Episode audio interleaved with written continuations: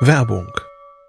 Was nervt extrem? Richtig, wenn Webseiten lange laden. Deswegen machst du deine Seiten schnell, indem du an den Web Vitals schraubst. Dabei schwer zu optimieren? Die Time to First Byte. Das hat Mitwald jetzt geändert. Im Managed Cloud Hosting des Agenturhosters bekommst du eine genaue Analyse deiner Time to First Byte. Du siehst erstmals, über welche Hebel du die KPI verbessern kannst. Teste jetzt 30 Tage kostenlos. Alle Infos unter www.mitwald.de/heise.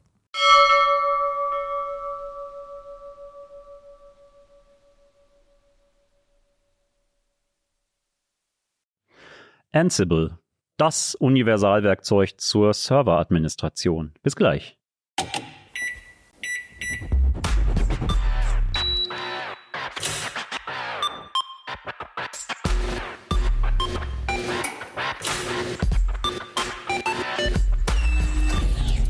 CT Uplink.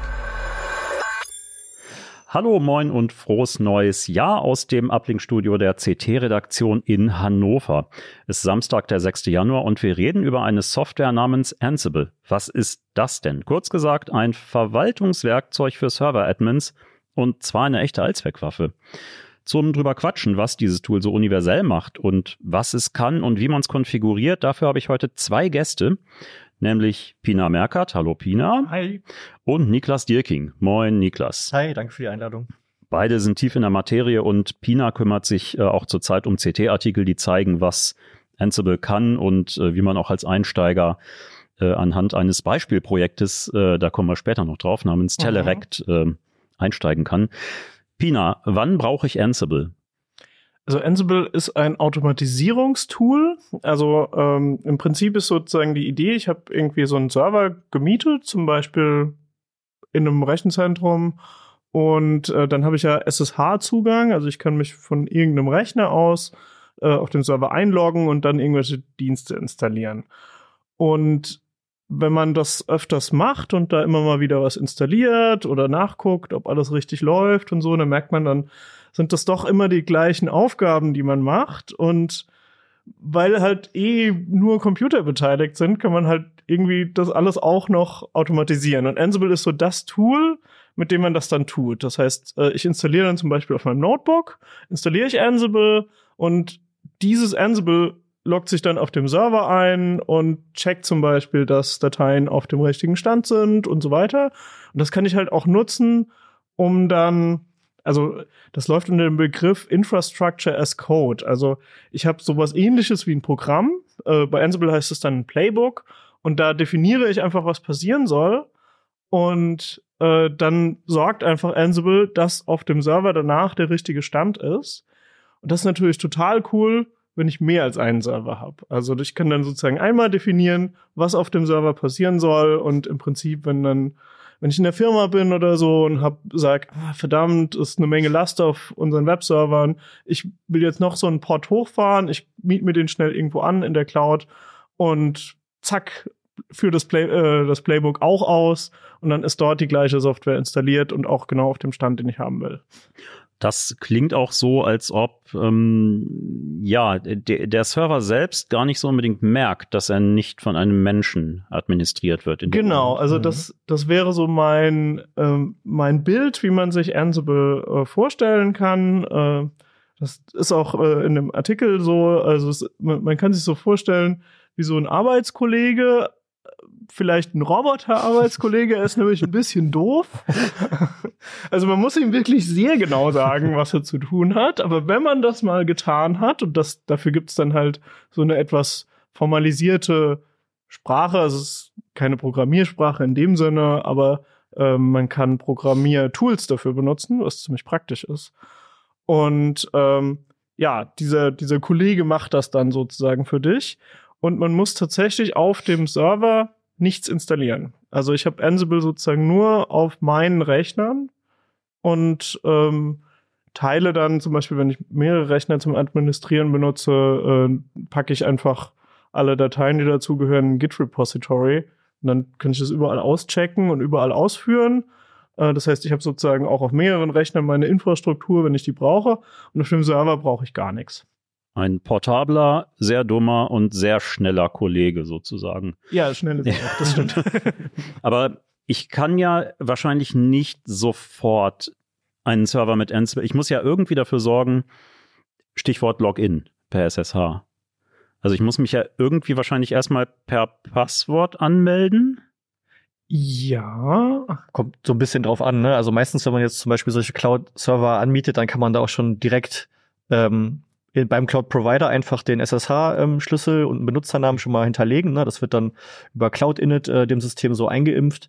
Ähm, genau, es, aber Ansible ähm, bringt auch Mechanismen mit, damit man sich zum Beispiel erstmal einmal per Passwort einloggt, dann einen öffentlichen SSH-Schlüssel auf den Server kopiert und danach den Login per ähm, Passwort verbietet. Das ist eigentlich auch immer eine gute Idee. Und danach, ähm, genau, hat Ansible sozusagen den Schlüssel und kann loslegen. Genau, also das äh, in unserem Beispiel-Setup haben wir das so gemacht. Also da ist dann im Artikel so ein Befehl drin, der hat dann noch eine Option zusätzlich, um vorher nach dem Passwort zu fragen, sich dann einmal mit Passwort anzumelden und dann aber den SSH-Schlüssel zu hinterlegen. Also diese Schlüssel, das ist einfach eine, eine sicherere Art, sich anzumelden und ist deswegen empfohlen und Ansible setzt da eigentlich standardmäßig drauf. Deswegen muss man die Option mit dem Passwort quasi nur setzen, wenn man tatsächlich dann ausnahmsweise ein Passwort nutzen muss. Mhm. Ja, ihr habt ja einen oder du hast in diesen äh, Artikeln dieses Telerect. Was, was ist das? Ja, also Telerect ist zunächst mal einfach nur der Name, den, den ich sozusagen für, für mein Setup, beziehungsweise das Setup von mir und einem Autor, mit dem ich da kooperiert habe, vergeben habe. Also es ist so, ähm, der Autor, der äh, hat einen ziemlich umfangreichen Home-Server laufen und ich habe einen Root-Server. Und wir haben uns abgestimmt und haben halt festgestellt, eigentlich sind eine Menge Dinge ähnlich, weil äh, sein Home-Server hängt auch im Internet und es gibt einfach so ein paar Dienste, die man im Prinzip immer haben will, wenn Server im Internet hängen. Ähm, das ist äh, vor allem ein Reverse-Proxy, also ähm, im Prinzip eine Software, die erstmal alle Anfragen annimmt und dann je nach Anfrage guckt, an welche Subdomain gehen die zum Beispiel und kann dann auswählen, ähm, ob zum Beispiel mehrere verschiedene Webserver antworten sollen. Dann kann man da sehr gut äh, auch so äh, Bereiche bilden. Also dann, wir nehmen der Docker, also einfach äh, gibt es halt einzelne Container, die sich dann um die Anfragen wirklich kümmern. Und ähm, den Reverse Proxy Traffic, den wir da verwendet haben, der besorgt dann zum Beispiel auch völlig automatisiert von Let's Encrypt gültige Zertifikate. Und damit kriegt man dann auch keine Fehlermeldung, wenn man irgendwie auf die eigenen Dienste geht, sondern die Browser akzeptieren halt die Let's Encrypt Zertifikate automatisch. Und äh, das ist halt, also für einen Root-Server will man das sowieso immer haben.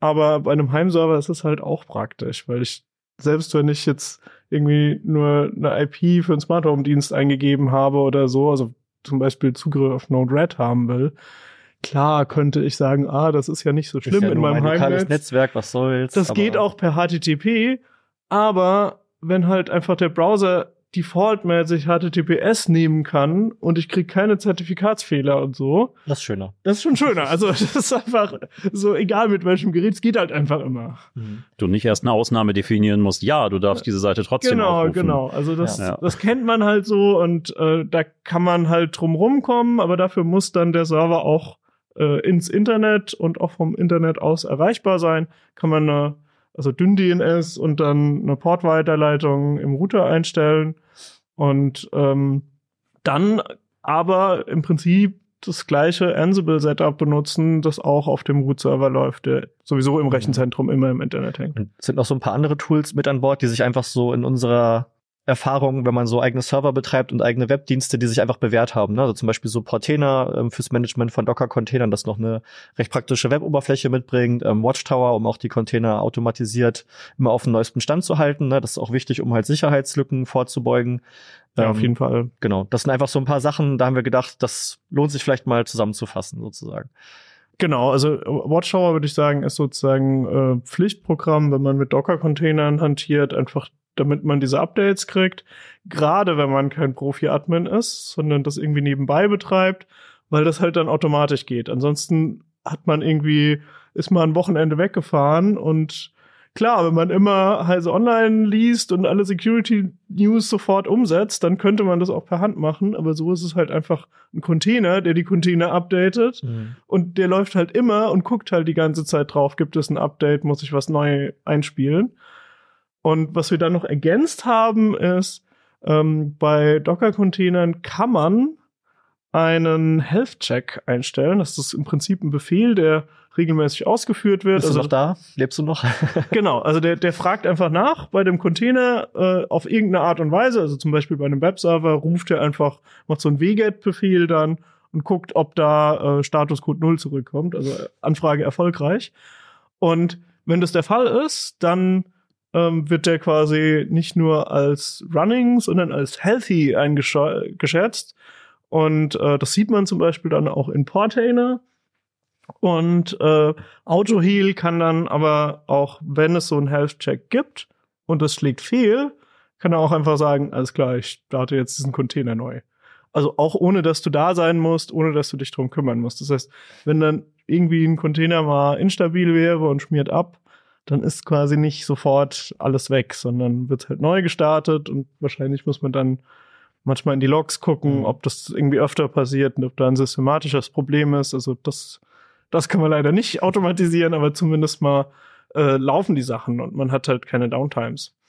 Genau. Das ist jetzt erstmal alles ein ziemlich komplexes Setup, ne? Aber das Schöne an, an Ansible ist ja, dass es halt, wie gesagt, so modular ist, ne? Und es gibt halt einzelne ähm, Plays, die man halt jetzt ausführen kann. Also wenn ich jetzt zum Beispiel Pinas Telerect Repository mir anschaue, dann kann ich jetzt auch Ansible sagen, ähm, mach doch erstmal so eine Grundsystemeinrichtung, ne, um zum Beispiel auch Docker zu installieren und so weiter. Und dann will ich jetzt auch meinetwegen nur Traffic haben, weil da brauche ich jetzt nur Traffic. Ne? Also ich muss jetzt nicht immer gleich das ganze Feuerwerk ab, äh, abbrennen, ähm, sondern das ist halt modular aufgebaut und ich kann halt mir das rauspicken, was ich dann eben für diese für diesen Server brauche. Ja, also unsere Erfahrung ist halt einfach, ich brauche eigentlich eine Menge Infrastruktur, wenn ich so einen Server betreibe, weil ich halt ich brauche dann immer Traffic, ich brauche immer Watchtower, ich will dann immer Auto-Heal haben und ich will auch eigentlich nicht ohne Portainer leben müssen. Das heißt, ich habe dann schon mal vier Container, die laufen einfach immer. Und die machen, also eigentlich hat mein Server noch nichts Sinnvolles getan, sondern er hat sozusagen nur seine, äh, sich selber am Laufen gehalten. Sehr aber- komfortables Nest gebaut, könnte man Genau, sagen. man, man hat sich halt dann ein, ein total komfortables Nest gebaut und die Sachen, die ich eigentlich haben wollte, also zum Beispiel eine Nextcloud oder ein WordPress oder so, Das kommt alles oben drauf dann. die, das kommt dann oben drauf. Das installiere ich danach. Aber weil das halt so viel Zeug ist, was, was man eigentlich ja immer braucht und was man ja auch immer installieren sollte und was sozusagen, wenn man Anfänger ist, was man vielleicht vergessen könnte, dass man das dann erstmal nicht installiert hat, da war jetzt halt einfach die Hoffnung, dass wir mit Telerecht so ein bisschen so eine Blaupause geben können, wo wir sagen können, hey, das hier ist ein funktionierendes Setup, da habt ihr alles, was ihr braucht. Das ist ein schön, das ist ein, ein weiches Netz, Nest, da, da eine gute Umgebung und ähm, mit der könnt ihr sehr gut weiterarbeiten und Ansible übernimmt halt die ganze Einrichtung. Also ich, ich führe es halt einfach, ich führe diese Playbooks aus und habe dann die Initialeinrichtung von dem Server danach gemacht. Dann laufen einfach diese Basiscontainer und dann kann ich mich danach in aller Ruhe mit der Software beschäftigen, mit der ich mich eigentlich beschäftigen wollte. Also vielleicht habe ich ja was selber programmiert und es gibt halt noch keinen Container. Ja, dann muss ich halt ran und das erstmal dockern und so. Das ist natürlich immer noch Arbeit, aber zumindest habe ich nicht vorher drei Tage Arbeit, um irgendwie diese ganzen Dienste per Hand zu installieren. Das klingt eigentlich nach Dingen, wo ich mir vorstellen würde, dass ich, auch wenn ich einen Server aufsetze, ist ja vom Anbieter der Distri, was weiß ich, ein Ubuntu-Server, wie auch immer, Debian-Server, so ein vorkonfiguriertes Setup geben könnte, wo man sagt, richte mir einen Server mit so diesen gängigen Standarddiensten ein. Das, also spontan könnte man sagen, das klingt jetzt schon wieder ein bisschen komisch, dass man, also das ist natürlich mega praktisch mit Ansible, aber warum haben Server sowas nicht werkseitig einfach drin?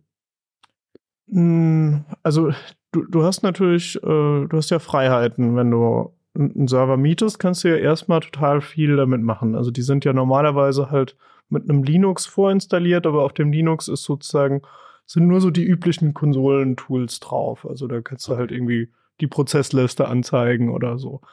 Ähm, und wenn du halt zum Beispiel sagst, ich will die absolut maximale Performance aus diesem Server rausholen und ich habe auch irgendwas, was die Hardware dieses Servers 100% ausnutzt, dann ist es natürlich schon am performantesten, wenn einfach eine Sache läuft und sonst gar nichts. Und auch kein Docker oder so. Ja, kein Zusatzkrempel, der irgendwie. Genau. Ja. Und zum Okay. Beispiel könnte ich sowas auch mit Ansible einrichten. Ähm, Ja.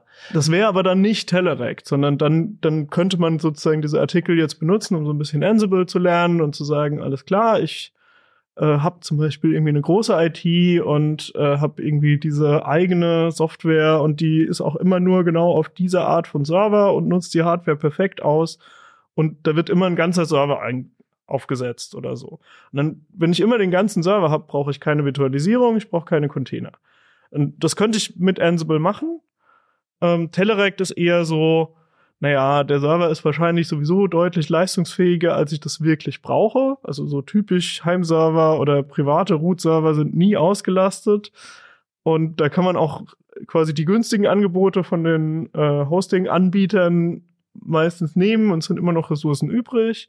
Also das ist quasi total angenehm an der Stelle. Und ähm, ja, mit dem Setup bekomme ich halt so das, was ich brauche. Also ich denke, von den unter unseren Lesern sind wahrscheinlich viele, die das genauso machen würden, einfach weil da viele Heimanwender dabei sind. Aber ähm, ich könnte mir vorstellen, dass zum Beispiel so Firmenadmins, die einfach größere Setups haben, dass die dann auch einzelne Entscheidungen äh, ganz bewusst und auch richtig anders treffen, dass sie dann sagen, ich nehme zum Beispiel nicht Traffic, weil Traffic hat da jetzt eine Eigenschaft, die will ich nicht haben und ich kann aber auch Nginx zum Beispiel als Reverse Proxy benutzen. Den muss ich anders konfigurieren, ist in meinen Augen ein bisschen weniger automatisch, aber zum Beispiel geht es auch. Also wir haben ältere CT-Artikel, da hatten wir auch mal so ein Setup. Werbung. Was nervt extrem? Richtig, wenn Webseiten lange laden. Deswegen machst du deine Seiten schnell, indem du an den Web Vitals schraubst. Dabei schwer zu optimieren? Die Time to First Byte. Das hat Mitwald jetzt geändert. Im Managed Cloud Hosting des Agenturhosters bekommst du eine genaue Analyse deiner Time to First Byte. Du siehst erstmals, über welche Hebel du die KPI verbessern kannst. Teste jetzt 30 Tage kostenlos. Alle Infos unter www.mitwald.de/slash heise.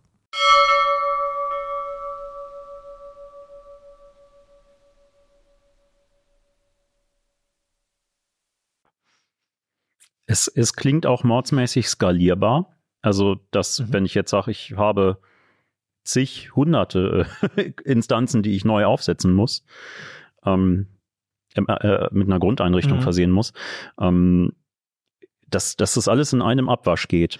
Genau, genau das ist eigentlich die große Stärke von Ansible, ne? dass es so skalierbar ist, dass es so universal einsetzbar ist. Ne? Man hat da ähm, üblicherweise ein Inventory, das ist quasi wie eine riesige Liste an, ne? das sind alle meine Hosts und die kann ich halt auch noch mal in verschiedene Gruppen unterteilen. Ne? Also und ähm, bei den Playbooks ist es dann halt auch so, dass ich die noch über Variablen anfassen, äh, anpassen kann. Ne? Also meinetwegen alle Debian-Server, da soll es jetzt so in der Reihenfolge passieren, alle Ubuntu-Server da bitte so und alle, die irgendwie Fedora oder Red Hat ähm, eher so aus dem aus der Ecke kommen, ähm, einen anderen Paketmanager benutzen, da soll das bitte jetzt so und so funktionieren. Ne? Und das bringt aber Ansible alles schon in Form von von Modulen mit und was eigentlich auch noch ein großer Vorteil ist, in der IT ist ja oft so, irgendwer anders hatte das gleiche Problem schon mal vor dir. Ne? Und meistens haben die Leute auch äh, diese Lösung geteilt. Und ähm, das gibt's bei Ansible halt auch, ne? Also sogenannte Collections. Ähm, da gibt's halt dann so ein, ähm, nennt man den Distributionsserver, eine Ansible Galaxy, wo man dann sozusagen Sammlungen von Playbooks, Modulen, Plugins ähm, sich besorgen kann, wo halt jemand schon mal ähm, genau genau das Genau. gleiche Problem hatte und ähm, ja, das kommt zum Beispiel in dem Setup ja auch zum Einsatz. Genau, also es gibt äh, Ansible Gal Galaxy ist auch äh, ein Konsolenbefehl, den ich ähm, im Prinzip wie so eine Paketverwaltung benutzen kann. Also in dem Setup kommt vor, dass wir von Jeff Gerling, das ist so ein, so ein YouTuber, der ganz viel über ein Raspi Mhm. YouTube-Videos macht. Äh, der hat äh, zum Beispiel eine äh, Ansible Role geschrieben, um äh, Docker zu installieren. Und die nutzen wir in dem Setup. Und die ist halt recht universell und macht alle Schritte und so. Und ähm, das ist halt das ist halt cool, das, das machen zu können. Also da konnten wir halt dann einfach gucken, so was gibt es und haben dann diese Role gefunden und äh, die war dann zum Beispiel schon gut bewertet. Also die hatte ganz viele Likes und so und damit äh, hat man natürlich da schon mal relativ viel Vertrauen. Ich habe da auch reingeguckt äh, in die Role, also ich habe mir das angeschaut und gesagt, ah okay, ja, das ist das ist tatsächlich sinnvoll, was hier passiert. Und dann habe ich die halt übernommen und ähm, so kann man halt so ein bisschen, ja, äh, die Amerikaner würden sagen, auf den Schultern von Giganten stehen. Mhm. Genau. Der, der Ansible-Code sozusagen, ne, das ist ja YAML, also ist auch relativ gut menschenlesbar, ne? Das ist jetzt nicht irgendein super ähm, Coderwelt, sondern ich sehe schon eigentlich, kann ganz gut nachvollziehen, okay, was passiert hier eigentlich an welcher Stelle. Ähm, genau, kann dann gucken. Kann auch so einen Dry Run machen, ne, dass ich einmal gucken will, was würde passieren, bevor ich es wirklich ausführe. Also, ja. Der Testlauf. Ähm, die Roll, du hast den Begriff Roles auch erwähnt. Roles sind einzelne Elemente in einem Playbook. Ist das richtig verstanden? äh, ja, also, in, also Playbooks sind sozusagen die Programme. Also Äh, To-Do-Listen stelle ich mir quasi vor. Ja, genau. Mhm. To-Do-Listen, Mhm. das trifft's Ja. ähm, recht gut eigentlich. Ähm, und ich kann in einem Playbook äh, Tasks direkt definieren. Also sowas wie kopiere diese Datei, das wäre dann ein Task, den kann ich direkt reinschreiben. Aber oft ist ja so, dass das sowieso irgendwie zusammengehört. Also äh, in unserem Fall ist es halt zum Beispiel dann ein ähm, die Dinge, die du tun musst, um Traffic aufzusetzen. Dann muss halt irgendwie ein Traffic-Konfigurationsdatei hin und danach der Docker-Container hochgefahren werden. Und ich glaube, vorher werden noch äh, Verzeichnisse erzeugt. Und ähm, dann ist das sozusagen einfach zusammengefasst und das ist dann die Role. Also die Role ist einfach so ein, so ein Ordner, wo alles drin ist, was mit einer Sache zu tun hat. Und das kann man dann auch gedanklich und äh, im Prinzip auch im Dateisystem getrennt aufbewahren. Und ähm, im Idealfall ist das halt auch austauschbar. Also so, dass ich dann sagen kann, ah, ich, ich krieg so ein Baukastensystem und jeder Dienst zum Beispiel ist ein Baustein und diese Bausteine sind dann, das ist irgendwie die natürliche Art, die in Roles zu packen. Das klingt auch so ein bisschen wie die, ähm, ich habe das also vor, vor Jahren mal äh, mir Windows-Server-Installation angucken. Da gab es es ja auch, dass du, äh, ähm, dass du halt sagst, installiere die Rolle Webserver zum Mhm. Beispiel. Und dann konfiguriert er im Prinzip die äh, Dienste so vor, dass sie einen Webserver ergeben hinter, äh, hinterher. Dann. Genau. Klingt erstmal so, als wäre es ein ähnliches Prinzip, ja. Ja. Also was ich jetzt zum Beispiel auf meinem Server gemacht habe, ist, ich habe da nicht nur ein WordPress drauf, dann gibt es zum Beispiel eine Role für WordPress im Allgemeinen und die kann ich aber mehrfach aufrufen mit unterschiedlichen Variablen dann. Und dann sagen die Variablen halt, ja, das eine WordPress hat diese Subdomain, das andere WordPress hat die andere Subdomain und hat unterschiedliche Passwörter und so. Praktisch, ja. Ja.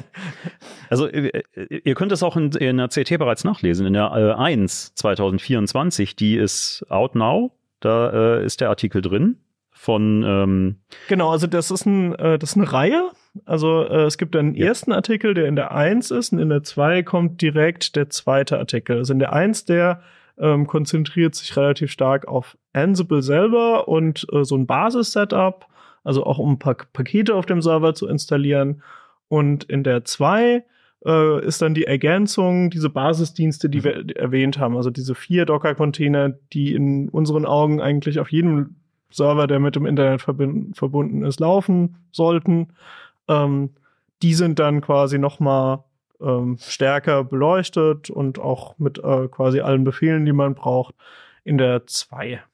Ja, ich hatte schon mal kurz drüber geguckt. Ich glaube, du schreibst von dem ähm, von von der Serverlandschaft als Königreich und der äh, der Genau. Ansible-User ist äh, sozusagen der König, der äh, Der Ansible-User ist der König und äh, die, die verschiedenen Dienste sind äh, die Bediensteten des Staates, die ähm, verschiedene Aufgaben zu übernehmen haben. Also zum Beispiel ist dann Traffic als Reverse Proxy ist dann ein Außenminister, weil er ja spricht ja mit allen, die von außen kommen. Ich fand, dass es überraschend gut gepasst hat, dieses Bild. ja und Innenminister wäre dann die ja, jetzt äh, ich und Dinge merken die. Also die, die, die, ähm, die Dienste, die schauen, ob die ähm, äh, Container noch laufen, ob sie aktuell sind. Genau, so ja. weiter. Also ich, Beispiel, ja. ähm, ich, ich glaube, das ist das raus, rausgeflogen in einer Version des Artikels, stand aber auch mal drin, dass Autoheal der Innenminister ist und polizeiliche Aufgaben übernimmt. ja, cool. Ähm, fällt euch noch was ein, was man dazu sagen sollte? Was Also ich glaube, erwähnenswert ist noch, dass es Kubernetes gibt. Also für so richtig ganz große Setups kann es sein, dass Kubernetes die bessere Wahl ist. Zumindest ist das so mein Stand. Ich habe aber das Gefühl, Ansible ist leichter im Einstieg. Also wer halt, wer schon so ein bisschen Ahnung von Serverkonfiguration hat, also schon mal einen Heimserver eingerichtet hat oder so, kommt halt mit Ansible relativ schnell klar, weil im Grunde genommen alle Dinge, die Ansible macht, sind die gleichen, die ich auch per Hand machen würde, nur automatisch dann. Wobei ich da ein bisschen unterscheiden würde, ne? weil also Kubernetes ist ja erstmal nur der, der Orchestrierer, der Workload-Orchestrierer, ne? Also sozusagen jetzt eine, das größere Docker, wenn- man so will, ne? Und natürlich könnte ich jetzt auch Ansible hernehmen, um ein Kubernetes-Setup einzurichten, ist aber dann nochmal deutlich komplexer als das, was jetzt wir mit Docker gemacht haben. Genau, also wir haben so ein bisschen halt eine Auswahl getroffen für Server in so einer äh, eher kleine Server sozusagen. Also das so die ganz großen Setups, da ist es eventuell wert, dann noch mal auf andere Tools zu gucken. Wobei, also ich meine, wenn jetzt irgendwie ein Admin zuschaut oder zuhört, der sagt, ah, ich weiß überhaupt nicht, was Ansible ist, dann würde ich sagen, also Ja. aber guck mal nach hier. Das muss ja wohl drin sein, den Artikel zu lesen. Also ich, ich würde sagen, der größte Vorteil daran ist eigentlich, dass es halt die eigene IT-Infrastruktur so ähm, reproduzierbar macht. Ne? Also man muss einmal die Arbeit sozusagen rein investieren in das Setup, aber wenn das steht, dann kann ich das halt einfach abfeuern und ähm, genau, hab halt genau wieder das mein äh, Sollzustand ähm, sozusagen äh, erreicht und ähm, genau kann halt damit die Sachen einfach weg wegautomatisieren. Ne? Also das, das macht das für mich extrem wertvoll, weil also zum einen ich programmiere halt auch und kenne halt meine Programmiertools ganz gut, also die benutzen zu können zum Server administrieren finde ich schon mal einen großen Vorteil, aber vor allem war es halt so, ja, ich habe mich immer mal wieder mit meinem Server beschäftigt, mal einen neuen Dienst aufgesetzt oder so, dann war ich total drin und wusste, was ich gemacht habe. Und dann habe ich auch öfters mal zwei Monate nichts mit dem Server gemacht. Und in der Zeit habe ich auch einfach Details vergessen. Habe ich den und den Befehl ausgeführt oder Mhm. nicht? Ja, keine Ahnung, weiß ich nicht mehr genau.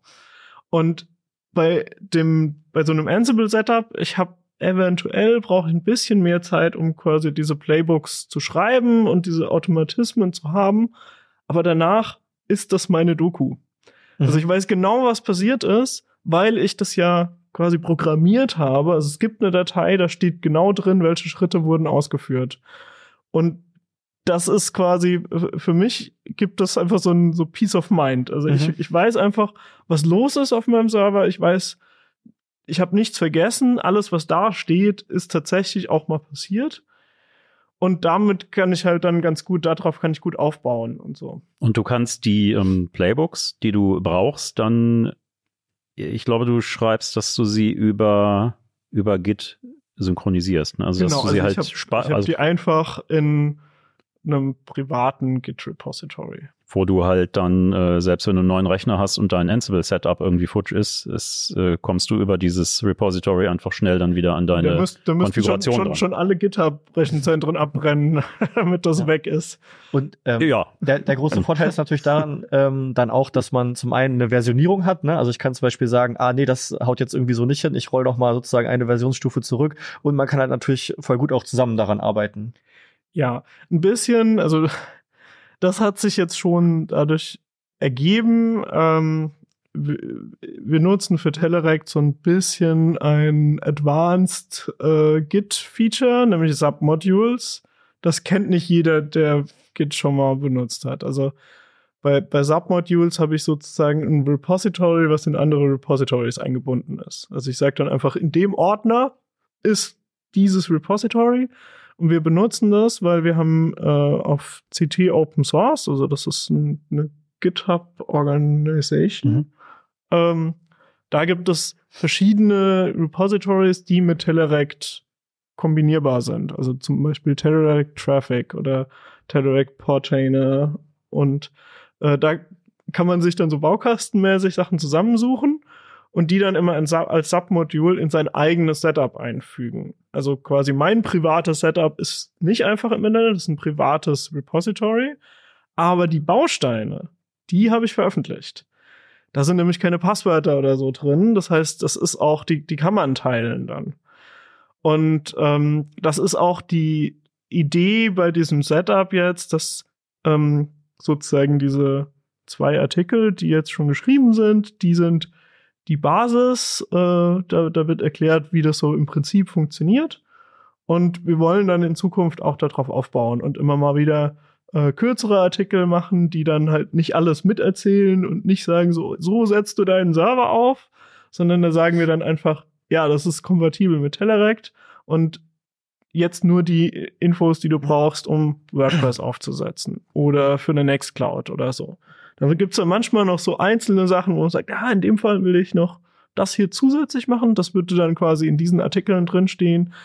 Und äh, da gehe ich jetzt von aus, dass wir da noch so ein paar Artikel 2024 bringen werden, die mhm. in irgendeiner Weise Bezug darauf nehmen.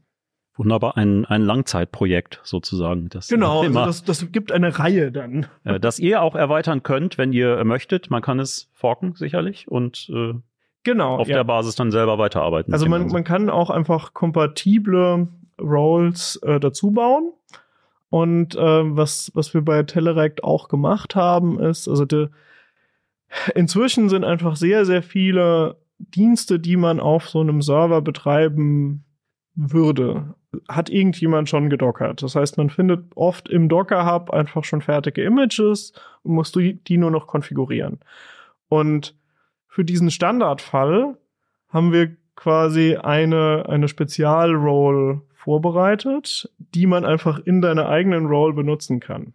Also wir haben das die Compose Hull genannt, weil sie quasi einfach Docker Compose benutzt. Das ist normalerweise das Tool, mit dem man so ein bisschen automatisiert Docker Container hochfährt. Und die Compose Hull nimmt einfach äh, Docker Compose Files, also die kann man dann in einen Ordner packen und noch um Variablen erweitern. Also die werden dann quasi, die, äh, hängt man Punkt J2 dran, damit sie ein Ginger 2 Template werden und dann ersetzt die Template-Sprache an den Stellen, wo man es braucht, ähm, ersetzt dann äh, Variablen durch den Wert, den man halt irgendwo eingestellt hat. Und dann kann man zum Beispiel Passwörter in Variablen setzen, die werden in das Template eingetragen und dann Oder? fährt Docker Compose den Container auf dem Server gleich mit den richtigen Passwörtern zum Beispiel als Environment Variable gesetzt. Und Domainnamen und so weiter dann wahrscheinlich. Genau, Domainnamen, Domainnamen äh, also so, äh, das werden dann Traffic Labels quasi, die sind dann auch ähm, entsprechend hinterlegt. Genau, die, die muss man auch nicht setzen, das macht auch die Compose Hull. Also ähm, wer da selber Dienste aufsetzen will, da würde ich also empfehlen, mal die Compose Hull anzugucken, beziehungsweise Dienste, die wir schon, wo wir das schon benutzt haben. Und dann wird man halt sehen, so, ah, okay, ich kann mir einfach, ich kann mir extrem viel Code sparen. Also das macht einfach vieles schon. Und das ist auch kein Standard-Feature von Ansible. Also Ansible hat quasi nicht automatisch eine Compose halt, sondern da hat äh, vor allem mein Autor äh, sich noch ein bisschen vergnügt und ein, ein cooles Ding gebaut, finde ich. Ja, spannend. Ähm, in der, genau, der, äh, das Thema steht dann in der 2 2024 in der. Also bei den Diensten, die in der 2 vorgestellt werden, wird die Compose halt benutzt mhm. und da ist ein äh, Kasten drin, der erklärt, wie die funktionieren. Ich bin, jetzt muss ich gerade überlegen, ob der, also das Heft kommt auf jeden Fall an den Kiosk eine äh, Woche nachdem ihr diesen Uplink sehen könnt. ich bin gar nicht sicher, online kommt er wahrscheinlich ein bisschen eher. Äh, kann gut sein, ja. Den können wir direkt also. verlinken, sobald er äh, online ist. Dann äh, kann man es alles mhm. direkt lesen. Ja, äh, Niklas, Pina, ich danke euch. ein, äh, selber für meinen Eindruck ein ähm, Thema, wo ich mich beim Einlesen, wo ich dachte, es, ist, es äh, wirkt etwas trocken, aber wenn man etwas einsteigt, hat man den Eindruck, es äh, tut sich eine, ein Universum an Möglichkeiten auf, eigentlich, wie man es erweitern kann und äh, ja, was also man dann Möglichkeiten hat. Serveradministration ist leider nicht völlig trivial. Das so, so ganz konnten wir das nicht wegnehmen. Also wir haben uns schon echt Mühe gegeben, es so angenehm wie möglich zu machen. Und äh, der, der Grad an Automatisierung hat auch eine Faszination. Also das auch finde ich macht da Spaß. Ansible über die Schulter zu schauen beim Ausführen. Auf jeden Fall. Man denkt so, ach, Dirigent es- einfach mal zuschauen, ja. Irgendwann hast du deine Playbooks und du drückst halt Enter und dann lehnst du dich zurück und dann macht der Rechner halt einfach Dinge und sagt, ah ja, stimmt, ja, da muss ja noch ein, noch ein Ordner erstellt werden und jetzt hat er noch die Datei kopiert und das ersetzt. Gucken, wie alle tanzen. Also es hat tatsächlich manchmal so ein bisschen was Königliches. Ja, es, es wirkt aber auch so, dass man es äh, ganz gut auch selber einfach einsteigen kann und ein bisschen rumbastelt. Also, dass man guckt, wie, Ja, ja, wie reagiert genau. das Ganze und, Und ja. so, ähm, so Basic Playbooks, die jetzt vielleicht, sag ich mal, nur, weiß ich nicht, mal ähm, das System irgendwie immer nachts um drei auf den neuesten Stand bringen und neu starten oder sowas. Ne? Das ist dann auch wirklich, das sind nur ein paar Zeilen äh, YAML. Das da ne, muss man jetzt nicht direkt irgendwie mit diversen Modulen und Roles und Playbooks durcheinander werfen. Das, damit kann man so anfangen, würde ich sagen. Genau, und es gibt auch einfach eine Ansible Community, äh, also man findet da auch bei Stack Overflow und ähnlichem findet man auch Antworten, wenn man da noch Fragen hat. Also wenn man irgendwie sich selber an den Dienst setzt und sagt, ah verdammt, ich weiß nicht genau, wie das geht, hätte ich das einfach mal in natürlicher Sprache in bei Google eingegeben und wahrscheinlich findet man dann halt irgendjemand, der genau diese Frage so schon mal gestellt hat. Ja, Reddit und Co. Ja, ähm, ja, super. Wie geht's euch? Seid ihr Server-Admins? Nutzt ihr Ansible? Ähm, oder schwört ihr auf ganz andere Tools? Oder seht ihr Probleme mit Ansible? Kann ja auch sein, dass man sagt, irgendwas gefällt mir an dem Tool nicht.